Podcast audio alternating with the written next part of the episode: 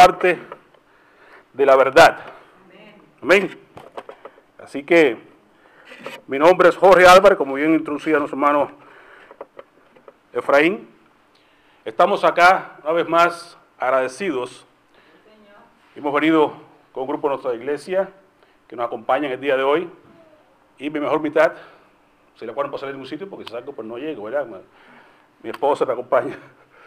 Y entonces ah, es un gozo realmente poder compartir con ustedes la palabra del Señor. Y hemos venido hasta acá para celebrar juntamente con cada uno de ustedes. ¿Están contentos, verdad que sí? Tienen 12 años, celebrando 12 años de la grandeza, de la fidelidad, de la bondad de nuestro Dios.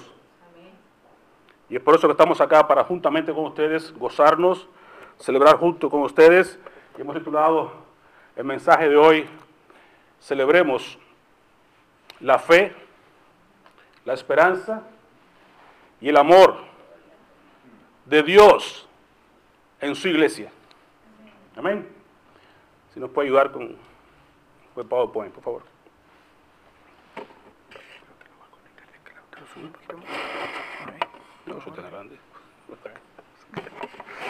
está muy bien.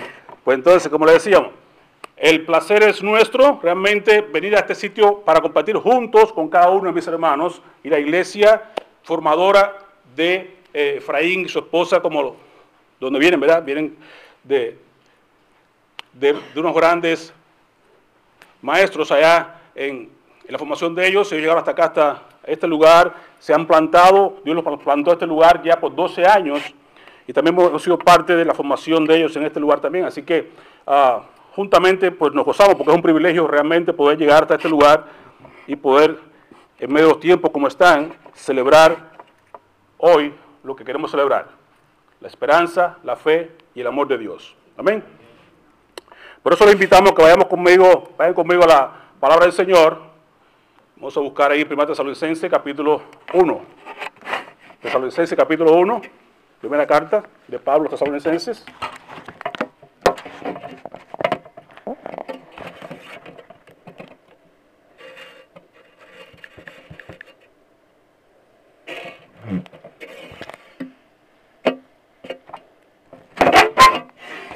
Vamos a leer los versículos 2 y 3.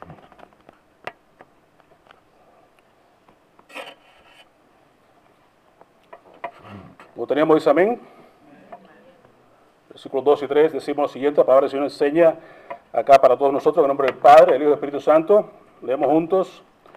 Damos siempre gracias a Dios por todos vosotros haciendo memoria de, en, en nuestras oraciones, acordándonos sin cesar delante del Dios y Padre nuestro, de la obra de, de vuestra fe, del trabajo de vuestro amor y de vuestra constancia en la esperanza en nuestro Señor Jesucristo. Amén.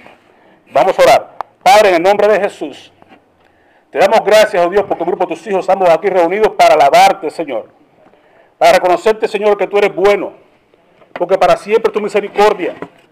Y estamos acá, oh Dios, para darte a ti la honra de vida a tu nombre. Rogamos, Padre, que tu palabra no regrese vacía, sino que haga la obra para la cual tú la vas a enviar, porque sabemos que tú, Señor, estás en el asunto. Prepara el corazón de cada uno de mis hermanos para que salgamos a este lugar diferentes a cómo llegamos. Enchijo tu palabra, edificados y equipados para hacer tu voluntad. En el nombre de Jesús. Amén. Amén. Puede sentarse, querido hermano. Así que, eh, viendo estos versículos que tenemos acá en 1 Tesalonicenses capítulo 1, versículos 2 y 3. Una vez más dice, damos siempre gracias a Dios por todos vosotros.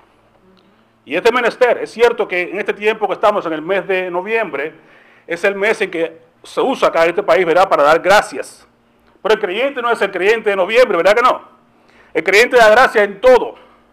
El creyente da gracia en todo tiempo.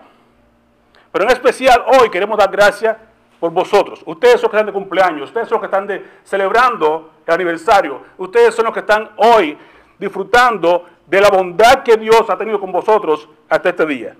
Y venimos a compartir con ustedes porque la palabra enseña, gozados con los que se gozan, llorar con los que lloran, ¿verdad? Así que nosotros vamos a gozarnos Nos hemos estado gozando, no sé usted, primero gozado de que llegue este, este día acá. Todo lo que se ha hecho acá ha sido para la gloria del Señor. Todo lo que se ha hecho acá ha sido para que Dios sea magnificado, sea glorificado, sea exaltado. Y me gozo de ver las personas que están, como decíamos, comentábamos con mi esposa hace un ratito, hace un ratito atrás, cómo Dios ha sido bueno, que aunque realmente cantaban ahorita y decían que se vayan todos y todo, y todo eso, pero, pero que no nos faltes tú, que esté el Espíritu Santo con nosotros. Pero miraba y me daba gozo ver las columnas que permanecen en esta iglesia. Y en cada lugar que Dios abre puertas, Dios se encarga de, como decía el hermano pastor, si hay tiempos difíciles que vienen para poder discernir o, hacer cernimiento, para separar un poco lo que es el trigo de la cizaña, para compartir un poco quién realmente es y quién no es. Eso es importante que ocurra en, las iglesias. Pero me da gusto ver que aquellos que comenzaron están todavía acá, las columnas, los que están en de alabanza, ver incluso los hijos que van creciendo y que se mantienen caminando con el Señor. Eso es una bendición. Puedes ver el grupo de los hermanos que llegan a su familia, todos juntos y alaban al Señor. Es una bendición. Hoy en día es muy poco probable que te encuentres que las familias se mantengan juntas, unidas y mucho menos alabando al Señor y dando gracias a Dios en la iglesia. Muchas veces crecen, se apartan, se alejan aquí y allá. Pero miren qué belleza poder ver la familia entera acá adorando. Dios te bendiga, varón, porque su, su recompensa no va a ser quitada. Gloria al Señor. Así que damos gracias a ustedes todos, comenzar por el pastor, su familia, por las columnas, por todo aquello, por los diáconos que están atrás. Por todo el mundo damos gracias, ¿verdad? Porque hemos visto, lo hemos visto crecer a ustedes en estos 12 años que Dios les ha permitido estar en este lugar. Primero que todo, damos gracias. Amén. Así que eh, para eso estamos acá, para dar gracias al Señor por lo que Él ha hecho por lo que está haciendo y claro está, por lo que va a seguir haciendo. Amén. ¿Cuántos creen eso? Dios va a seguir haciendo, Dios sigue haciendo y lo mejor está por venir todavía. No se apure, aún falta mucho por hacer y Dios está en el asunto. Lo bueno que tiene esto es que usted y yo tenemos que permanecer. Y usted lo ha hecho. Por eso damos gracias a Dios porque usted ha permanecido en medio de los problemas, en medio de las dificultades, en medio del COVID, en medio de todas las cosas. Usted ha permanecido en la vida. Por eso nos gozamos y damos gracias a Dios, porque está permanecido. Y lo visto a que siga permaneciendo. 12 años no es nada, aún nos falta más todavía por, hacer en la obra del Señor. Por tanto, quiero que siga permaneciendo. La esperanza del mundo, la esperanza de, Estados Unidos no está en las ramas del gobierno. Usted sabe que el gobierno de Estados Unidos tiene muchas ramas, ¿no? La, legislativa y, no sé qué, ejecutiva, todo eso que usted conoce. Pero eso no es, ahí no está la solución. La solución no está en las ramas del gobierno. La solución está en las ramas tú y yo que permanecemos pegados a la vid, la rama que está pegada a la vid, esa es la que realmente tiene la capacidad de poder transformar el mundo. La capacidad de poder hacer la diferencia en cada uno de Dios nos plante. Por tanto, usted está haciendo lo correcto, permaneciendo. Yo le insto a que usted siga permaneciendo en la vid. Porque ahí nos dice claramente en Juan 15, 5, yo soy la vid, vosotros los pámpanos. Vosotros, nosotros todos somos los pámpanos. Tenemos que permanecer. ¿Ok? El que permanece en mí y yo en él, este lleva mucho fruto. Lo que estamos viendo, y damos gracias por, el fruto, estamos viendo en cada uno de ustedes el crecimiento espiritual, el crecimiento en número, el crecimiento de todo tipo en este sitio.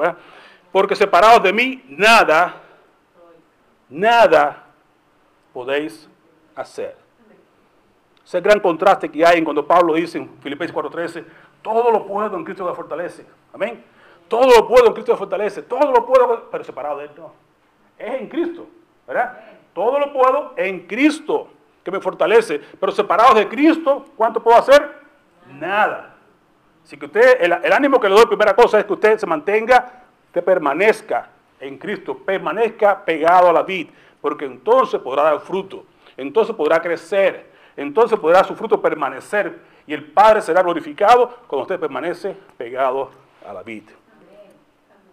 Ese primer aspecto, que tenemos que nosotros ser capaces de permanecer en la vida. Segunda cosa que quiero que usted entienda o quiero exhortarle hoy es como dice la palabra de Dios acá en, estamos viendo en este capítulo de 1 Tesalonicenses, capítulo 3, capítulo 1, perdón, versículo 3, dice, acordándonos sin cesar delante de Dios y Padre nuestro, ¿de qué? De la obra de vuestra fe.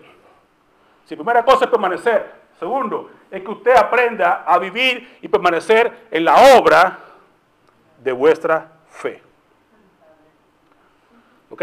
Esa es la, idea. Y la obra que de la fe que Dios quiere que tú y yo tengamos es una fe que obra. Recuerde que la salvación nuestra como creyentes es que somos salvos por la fe, pero no es por la fe sola. Es la fe que obra. No es por obras que somos salvos, es por fe. ¿No es cierto? Es por gracia que somos salvos, por medio de la fe. Pero entonces esta fe tiene que estar acompañada de obras. Una fe que no se muestra con obras, una fe que no produce frutos, una fe muerta. Y Dios no quiere eso. Dios quiere que usted tenga una fe que obre. Por eso dice acá el apóstol Pablo, doy gracias por la obra de vuestra fe. No por las obras, es por la obra de vuestra fe. Y usted y yo tenemos que aprender a vivir por fe, a andar por fe, a caminar por fe y dar frutos que sean correspondientes con la fe que Dios ha puesto en nosotros, en nuestros corazones. Amén. La fe sin obras es muerte. Bien nos demuestra acá Santiago capítulo 2. Nos da dos ilustraciones en el capítulo 2 de Santiago, versículos 14 a 26. Nos habla acá de dos ocasiones importantes. El Antiguo Testamento nos habla, nos refiere la tipología de cómo es que esta obra, cómo es que esta fe obra, cómo es que esta fe tiene frutos, cómo es que esta fe tiene evidencias dos ocasiones de ella. Una habla acerca de Rahab. Dice, Rahab fue justificada. ¿Cómo fue justificada Rahab? Cuando ella, sabiendo y escuchando acerca del Dios de los israelitas, los ocultó a los espías, los guardó, los protegió para que no fueran expulsados o puestos presos cuando estaban buscando en aquel lugar. ¿Y qué hizo entonces? Hizo, entró en un trato con ellos y ¿sabe qué? Los, los israelitas le dijeron, ¿sabe qué? Cuando vengamos a tomar la ciudad, Pon entonces en tu casa un hilo rojo, escarlata, sabemos que estás ahí, y entonces no vamos a hacer daño sobre ese lugar. Todo lo demás será tomado, pero no ese lugar. Lo cual es tipología también al mismo tiempo de la sangre de Jesús. Cuando ustedes permanecemos bajo la cubierta de Jesús, cuando estamos bajo la cubierta de la sangre de Cristo, estamos salvos.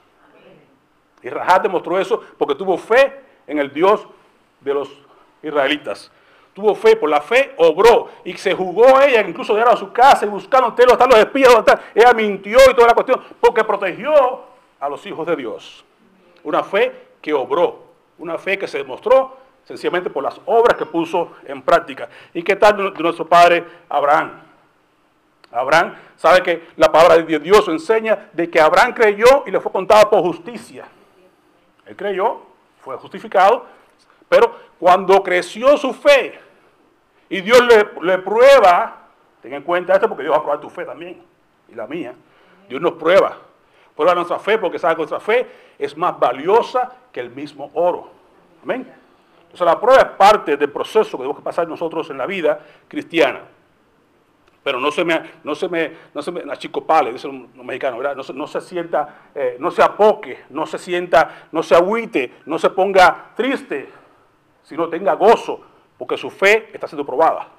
Entonces cuando Abraham fue tomado y le pidió al Señor, dame tu hijo, tu único, y es curioso, usted sabe que Abraham ya tenía un hijo anteriormente, Ismael, pero tú sabes que esto fue asunto de la carne, no asunto de, de Dios, pero le dice, dame tu hijo, y él no rehusó entregar a su hijo. Cuando Abraham entregó a su hijo con voluntad propia, cuando su fe creció cuando tuvo la, capacidad de entender que Dios le estaba llamando, que Dios lo había probado ya anteriormente varias cosas que Dios hizo con él.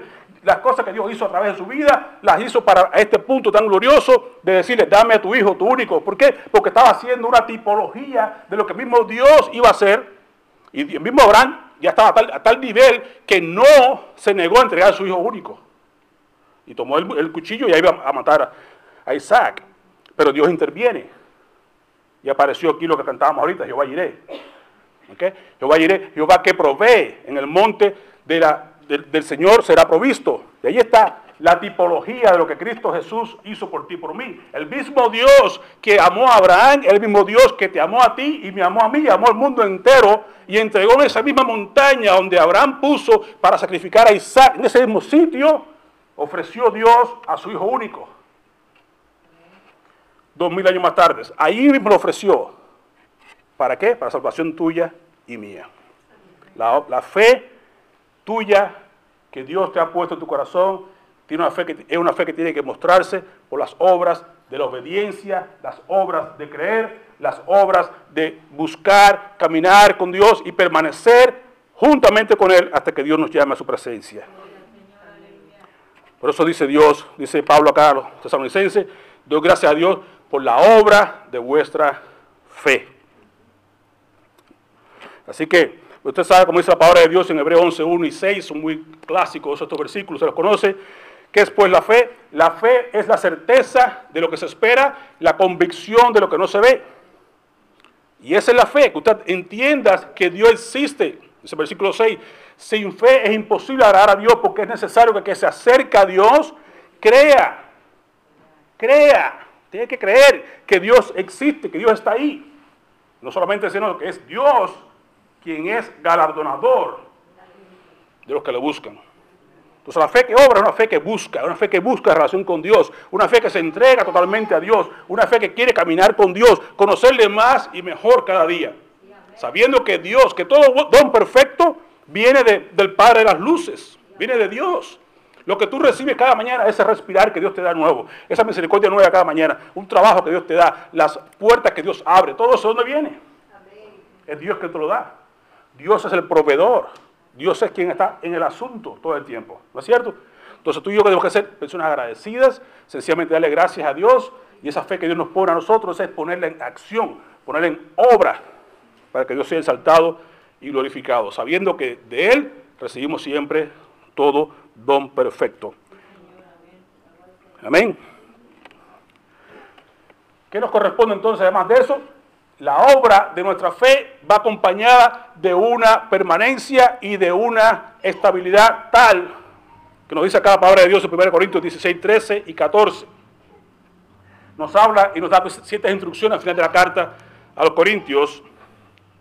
En esta carta Pablo, eh, yo la uso mucho cuando estamos hablando específicamente con los hombres, ¿no? Cuando vamos al ministerio cancelario y llegamos allá a la palabra de Dios y, les llevamos esta porción, siempre se la estoy recordando para que mantengan eh, la visión de cómo comportarse.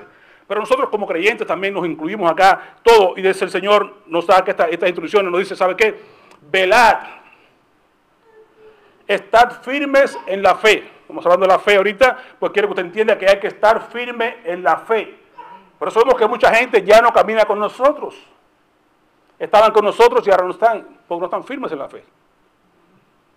Pero tú y yo no somos aquellos, como dice Hebreo, si retrocediera mi alma, si retrocediera, yo no agradaría, no agradaría mi alma, porque estoy retrocediendo. Yo no soy de los que retrocedo, yo no soy de los cobardes, yo soy de los que sigo para adelante. Y ustedes son las personas que tienen fe en Cristo, que va así hacia adelante, que va hacia el premio, hacia el llamado supremo que Dios tiene para ti, para mí, que no va para atrás, para nada. Entonces hay que estar firmes. Una fe que obra y una fe que está firme. Entonces, cuando hablo con los hombres, como les digo, hay que comportarse varonilmente y esforzarse, perdón, esforzar para todo el mundo. Y esto es importante, que todas las cosas que tú y yo hagamos, debemos hacerlas con amor. La diferencia del creyente es esta, que tú y yo podamos mostrar el amor de Dios que ha sido derramado en nuestros corazones hacia toda persona que, que, entre en contacto con nosotros. Usted debe ser una persona conocida por el amor. De hecho, Dios, Cristo habló este tipo de cosas, ¿no? Dijo que seríamos llamados sus discípulos y eh, seríamos conocidos como sus discípulos por el amor. Así que es importante que todo lo que tú, y yo hagamos, lo hagamos, sea hecho en amor.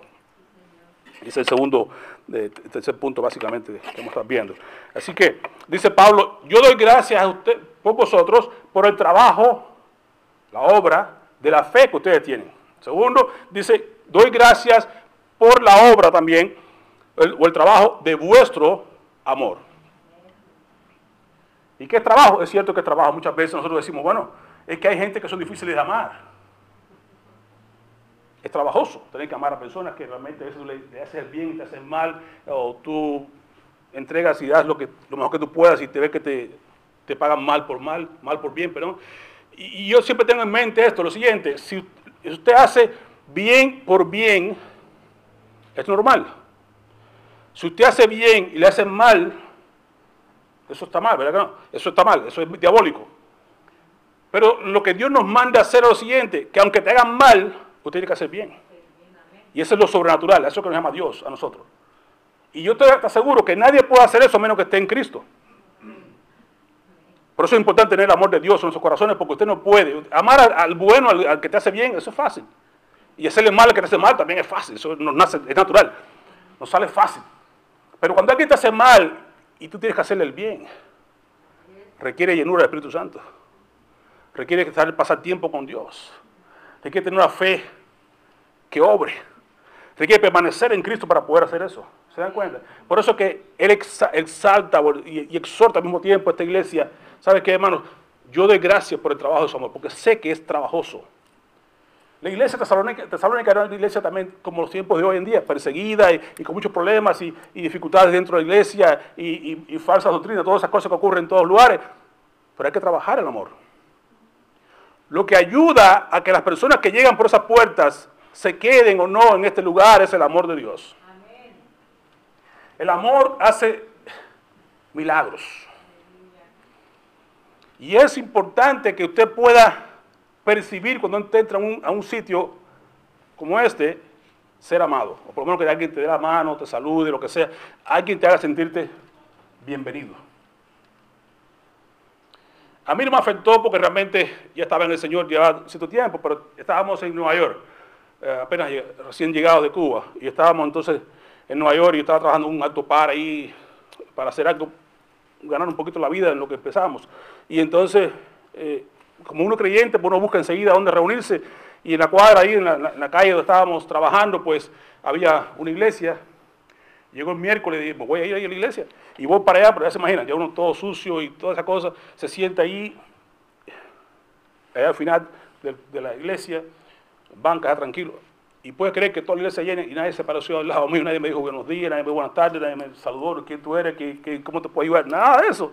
Y, yo no, me sentí mal porque realmente, como lo digo, estábamos maduros en el Señor. Pero al mismo tiempo veo y digo, ¿cómo será la gente que llega a una iglesia y no, no recibe que lo la falta de amor, eso te, choca, ¿verdad?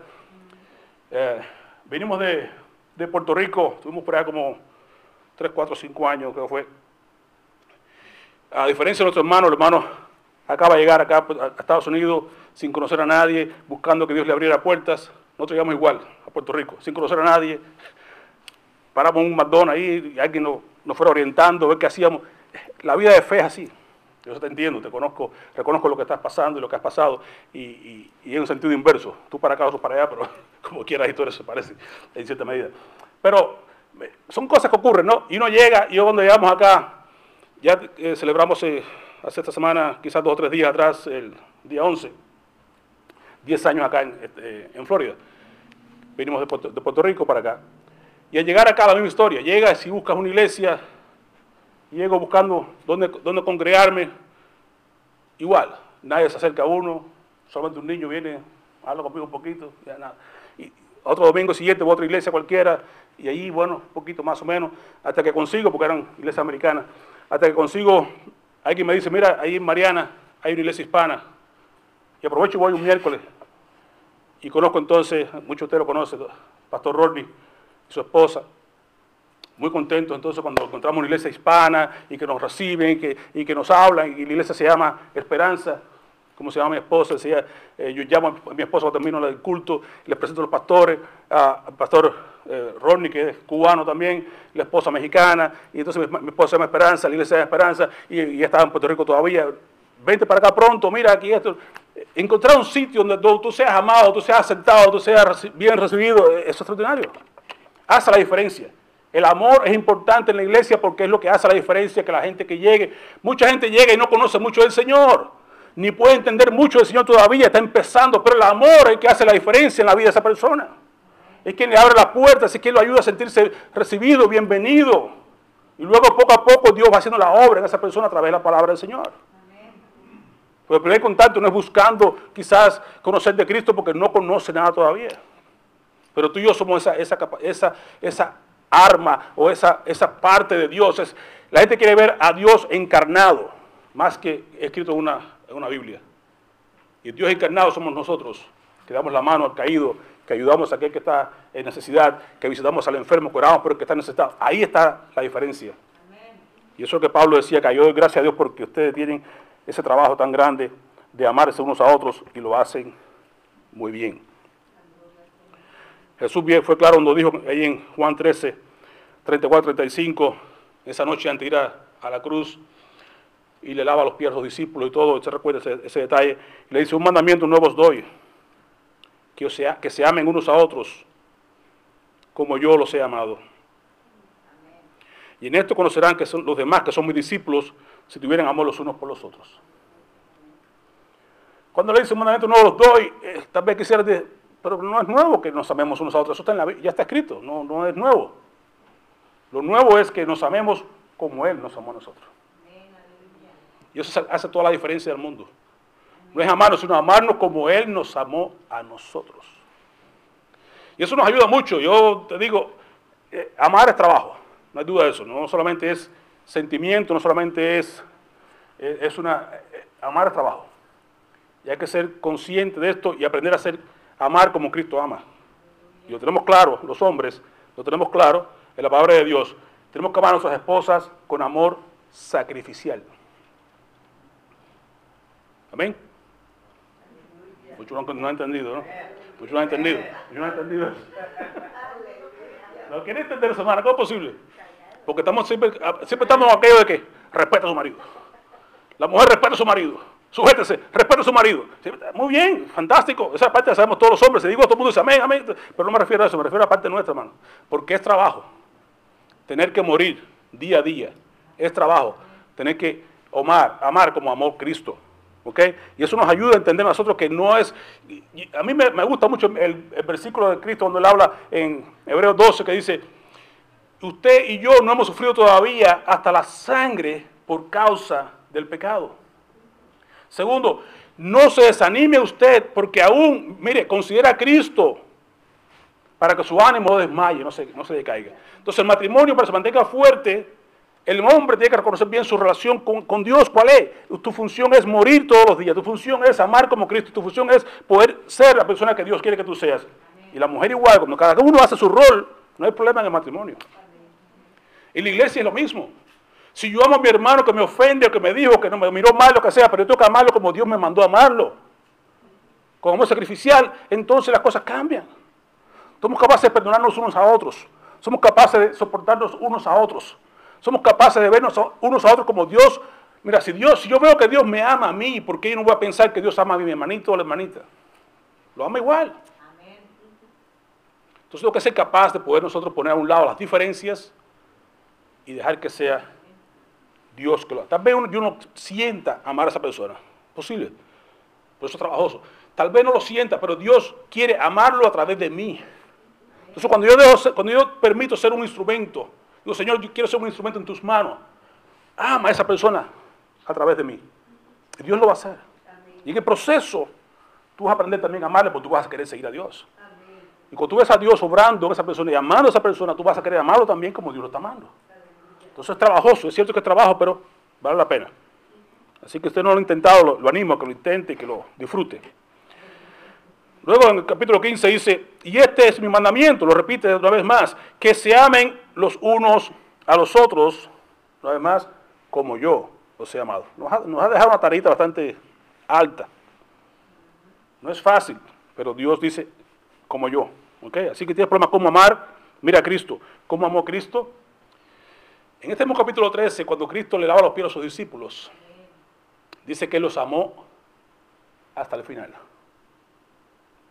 Y usted sabe que Judas vino allí a vuelto de Semaní y besa al maestro para señalar que era el, Cristo. Y Jesús le dice, con un beso tradicional salido del hombre. Pero aún así lo amó. Lo amó hasta el final. Y usted y yo tenemos que amar hasta el final. Nuestra pareja la iglesia, a todo el mundo hay que amarlo hasta el final, hasta que Cristo venga. No nos queda de otra. Si usted no logra amar a su hermanito ahora aquí, ¿cómo va a ser cuando usted tenga que vivir con él? Por años y años y años y años en la eternidad.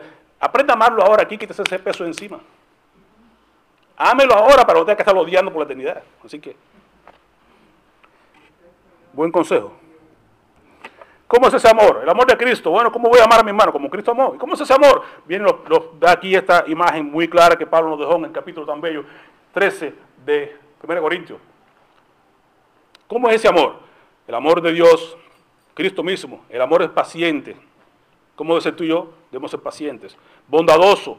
El amor no es envidioso, ni jactancioso, ni orgulloso. No se comporta con rudeza.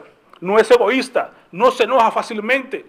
No guarda rencores. Estaríamos hablando interesante, ¿verdad?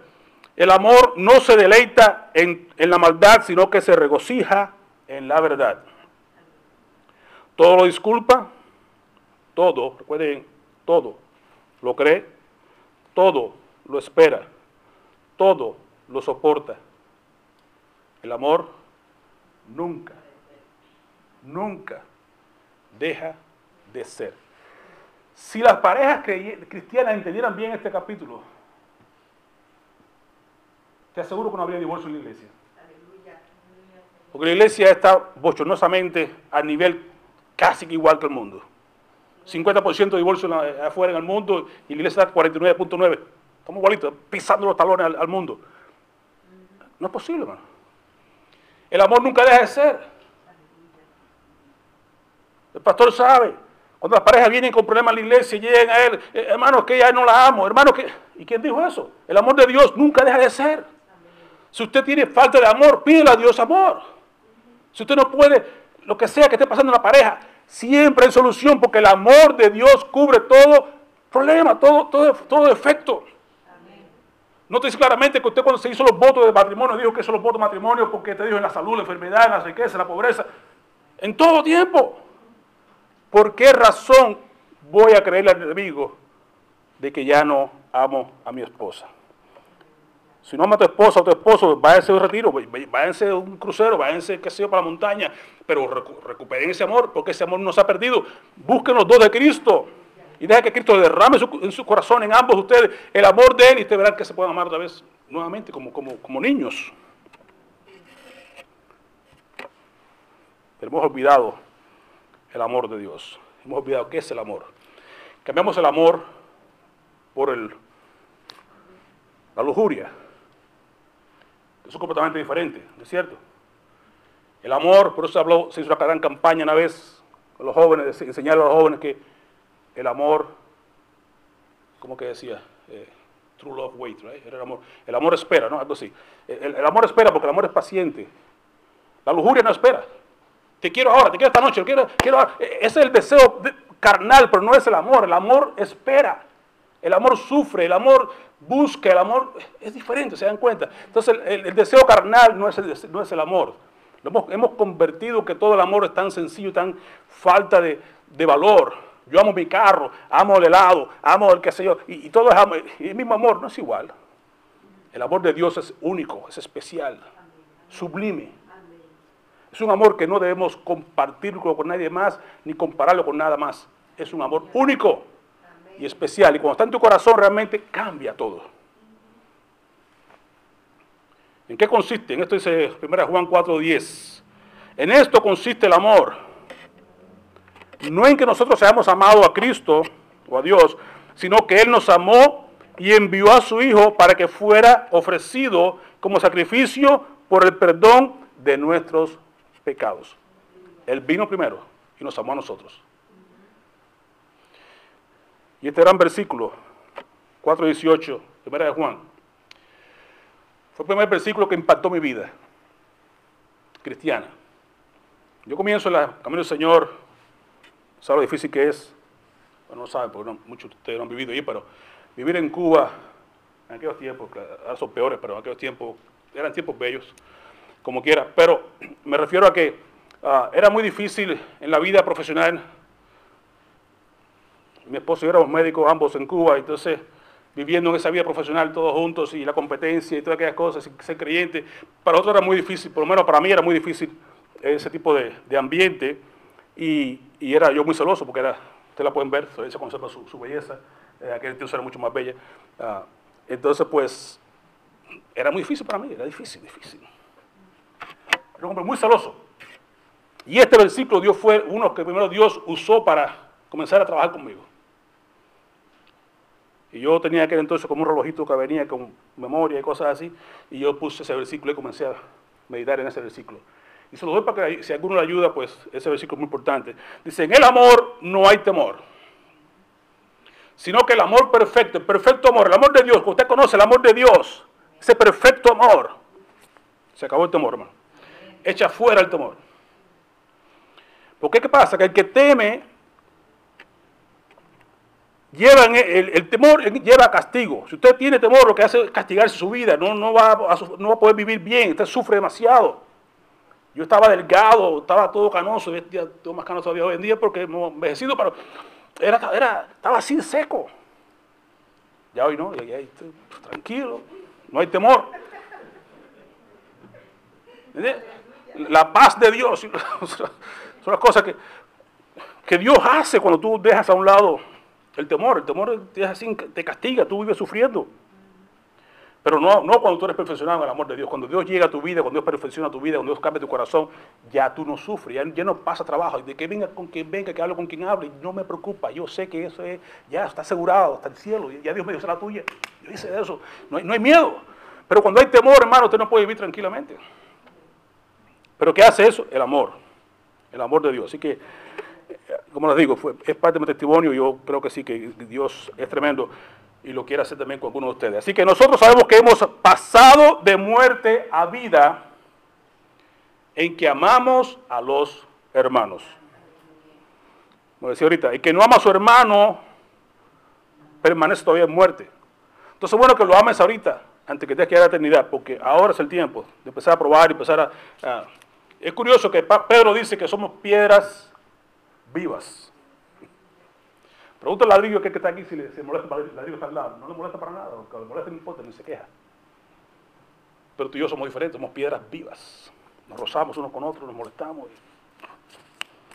Somos piedras, pero vivas. Y entonces, bueno, que vayamos moldeando nuestro carácter ahorita para cuando estemos allá arriba no tengamos que sufrir. Versículos 16 y 18 de 1 Juan. Hijitos míos, no debemos limitarnos a decir que amamos la boca nada más, sino que debemos mostrarlo, por eso digo, el trabajo de ese hombre hay que demostrarlo con obras, demostrar por medio de lo que hacemos. Y sabemos entonces que el amor, pero nosotros sabemos lo que es el amor, porque Jesucristo dio su vida por nosotros, así también nosotros debemos también dar nuestra vida por nuestros hermanos en Cristo. Un amor que obra. Un amor que se demuestra, que se demuestra a través de lo que hacemos. Y una cosa que sí nos debemos amar, Dios nos habla, ama, ama, ama, y es bueno, que amemos todo. Lo único que Dios dice acá, no améis, es importante ponerse la atención cuando usted ve la palabra de Dios que dice algo, no, ponga atención. No dice no, ponga atención, no corra tanto, lea la Biblia, pero no, no avance tan rápido. Si te ve no de Dios, ponga atención. Deténgase y revise con calma lo que está queriendo decirte. En este caso dice, no améis, no améis al mundo. Ama a tu hermano, soportalo, eh, haz lo que quiera, pero el mundo no. No améis al mundo. Ni las cosas que están en el mundo. Porque si alguno ama al mundo, el amor del Padre no está en él. ¿Qué es lo que hay en el mundo? ¿Qué te ofrece el mundo? Porque en el mundo que tenemos es los deseos de la carne, los deseos de los ojos y la vanagloria de la vida, los cuales no provienen del Padre, sino del mundo. Hay un tridente ahí. No ha cambiado. El tridente que Satanás usó allá con Eva, en el del Edén, lo ha usado contigo, conmigo, lo usa todo el tiempo. No ha cambiado. Sigue usando las mismas tres cosas. Los deseos de los ojos, de la carne y la vanagloria de la vida. Constantemente. Mira la fruta, se ve bien. Sabroso si la come. ¿eh? Te va a hacer sentir como Dios. No ha cambiado. Lo pinta aquí, lo pinta allá, pero es la misma historia hasta los días de hoy. Sigue usando el mismo tridente efectivamente, porque es efectivo lo que hace, tumba a mucha gente. Las tres cosas que sigue usando, sabemos que sus mañas son las mismas, no han cambiado, las mismas mañas de siempre, pero somos tan tontos que seguimos cayendo siglos más tarde. Los deseos de los ojos, de la carne, la vanagloria de la vida. Cuidado con esas tres cosas. Amén.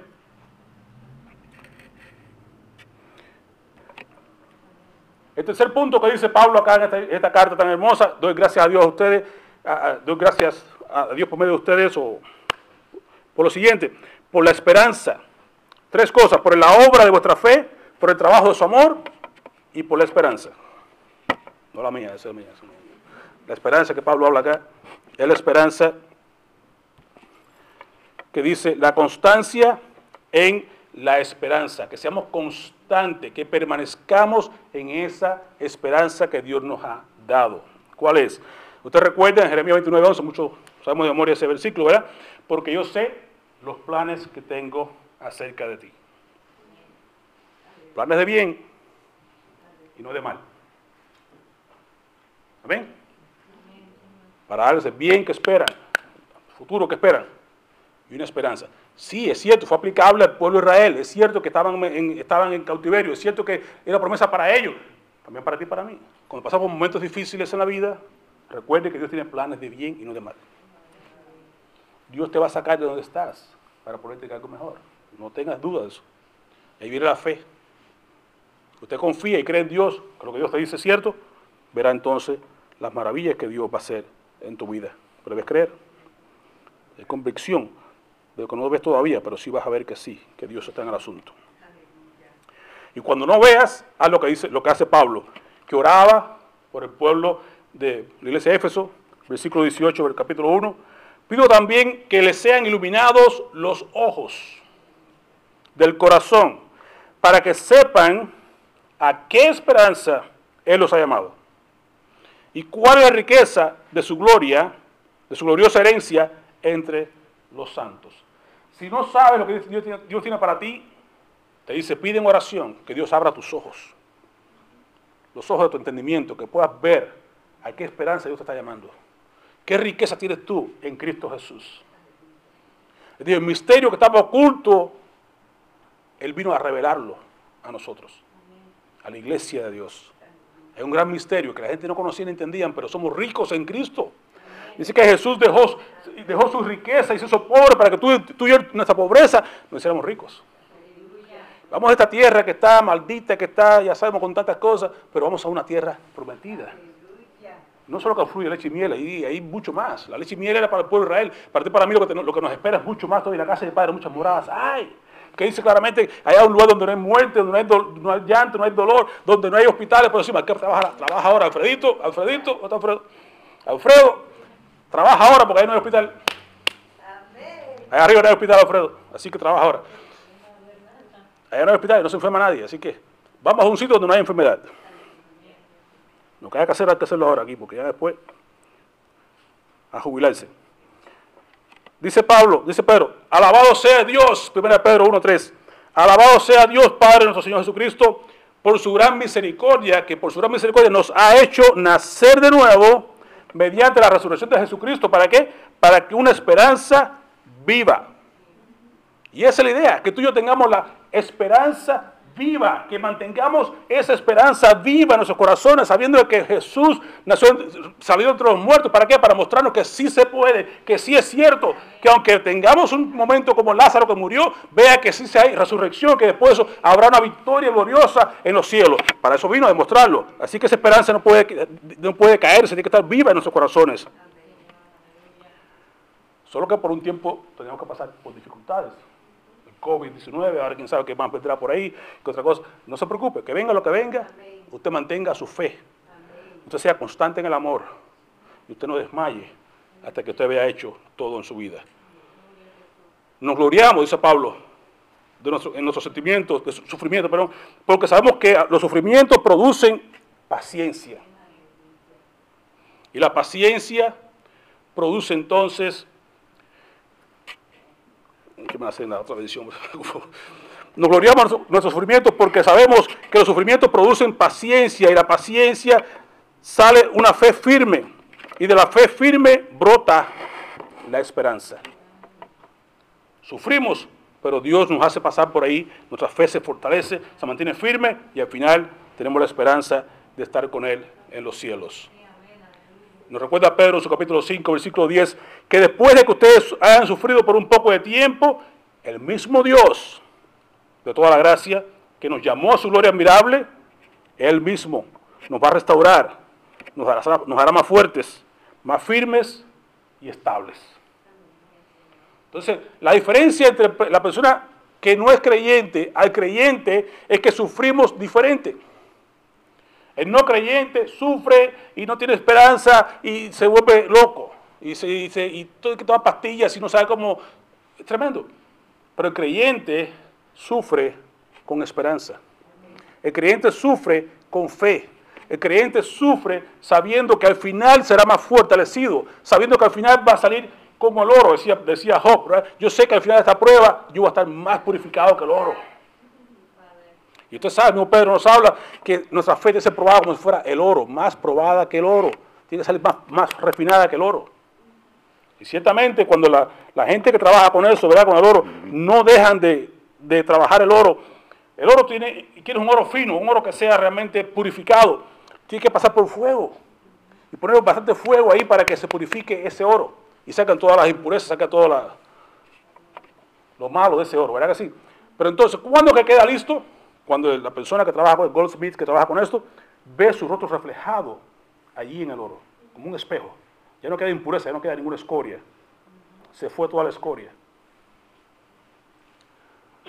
Dios está trabajando contigo y conmigo para ver su carácter, ver, su, ver reflejado su, en nosotros, su personalidad en nosotros. Cuando Él ve que tú estás ya listo, estoy seguro que ya es hora de llevarnos para arriba. Pero por lo pronto, Él lo que está trabajando es para que tu fe se vaya purificando como el oro y pueda ver, la gente pueda ver en nosotros el reflejo de Cristo.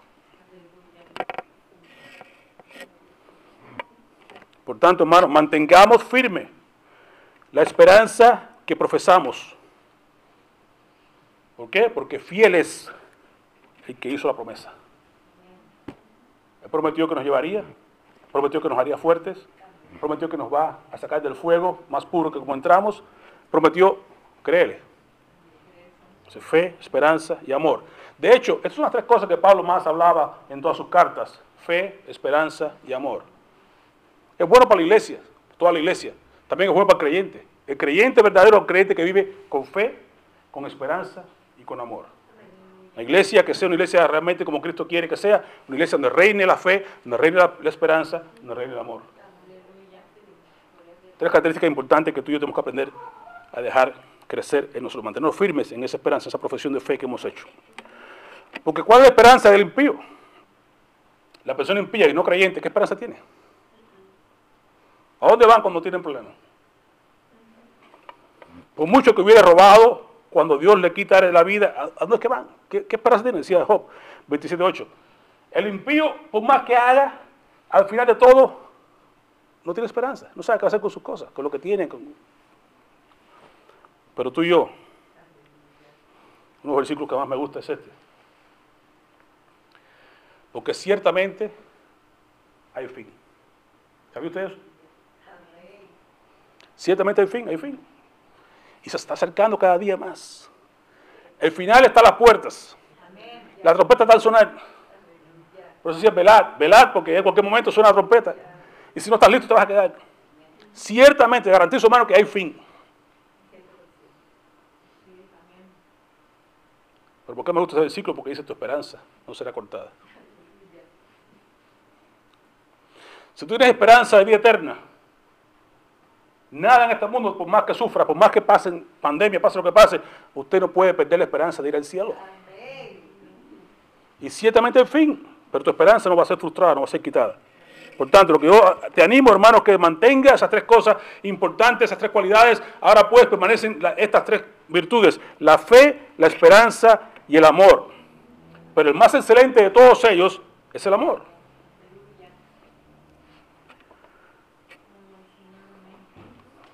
Y la exhortación es esta, que el Dios de la esperanza los llene de toda alegría y paz a ustedes que creen en Él, para que rebosen de esperanza por el poder del Espíritu Santo. Por tanto, mis queridos hermanos, mantengámonos firmes e inconmovibles, progresando siempre en la obra del Señor, conscientes de esta, de esta verdad, de que todo el trabajo que hacemos con el Señor, nada de lo que hacemos para Dios es en vano. Nada es en vano. Usted puede estar limpiando los baños, usted puede estar recibiendo a personas que llegan a la iglesia, usted puede ser que esté aquí en la alabanza o predicando, no importa. Todo lo que usted hace para Dios, Dios toma nota de todo lo que está haciendo. Nada es en vano, todo es visto por Dios. Amén. para ir terminando, después que le habla Pablo acá, que le dice, ¿sabe qué? Yo doy gracias a Dios por la iglesia, yo doy gracias a Dios por esta iglesia, por los 12 años que llevan caminando en este lugar.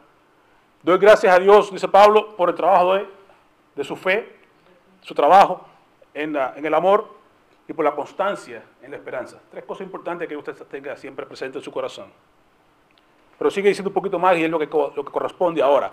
Ya esto, damos gracias por esas tres cosas y sabemos que va a permanecer en ustedes porque ya usted lo entendió.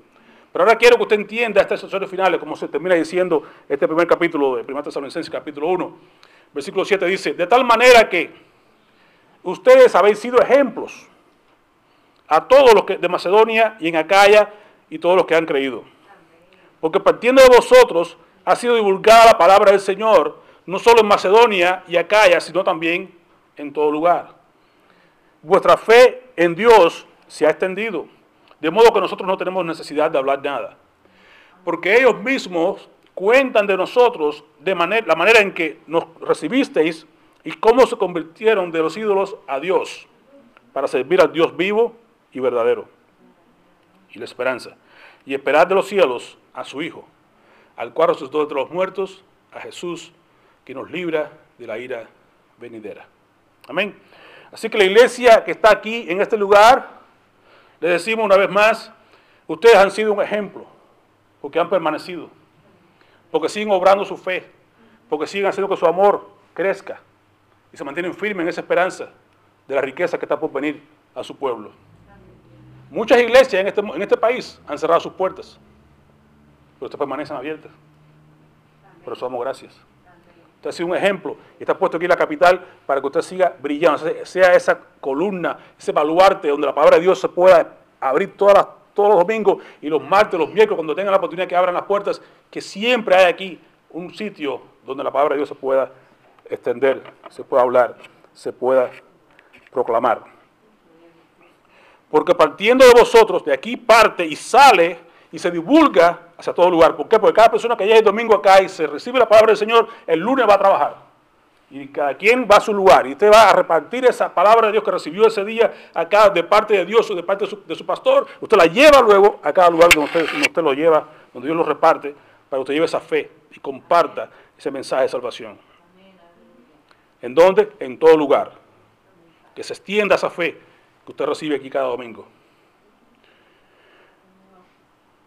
que cuente sobre todo lo siguiente, que ustedes han sido convertidos, ustedes se han convertido de los ídolos a Dios y que ustedes sirven al Dios vivo y verdadero.